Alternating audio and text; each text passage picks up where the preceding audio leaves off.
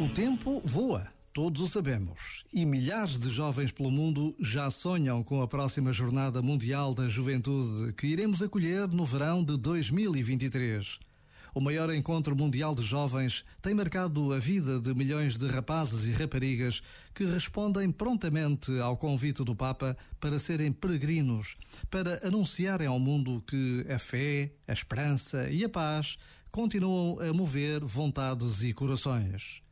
Em 2023 será a vez de Portugal e Lisboa será a cidade de todos para todos.